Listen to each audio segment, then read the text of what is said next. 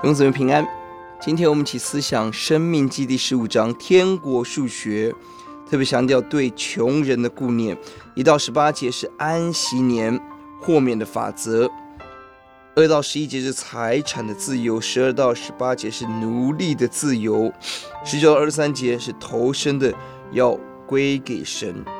在这一章当中，不断的强调神必大大的赐福你。我们从十四章二十九节，十五章第四。第十、十四、十八节，神不断地强调，当我们学习用神的方式来生活，也许表面上看来是损失，人觉得很奇怪，但当我们逃主的喜悦，神要把加倍的赐福临到我们。当我们学习顺服神、爱人、为穷人预备粮食、豁免穷人的债务、释放奴隶。在地上的数学是亏损，在天国的数学真是真正的福气，因为神要在我们一切所行的事上大大的赐福我们，而神也实在怜悯我们的软弱跟小心，用这样的方式鼓励我们，让我们走在勇敢跟随神的道路。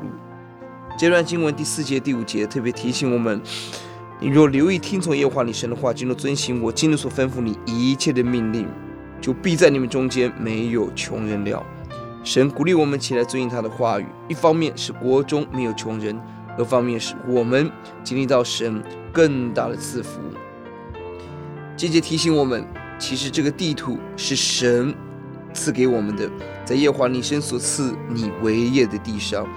换言之是领受的。今天每一个我们的生活，每一个我们所领受的，都是恩典，都是神怜悯白白的得着我们的。当我们领受了这么大的恩典，求主让我们用神怜悯恩慈的心起来彼此相待。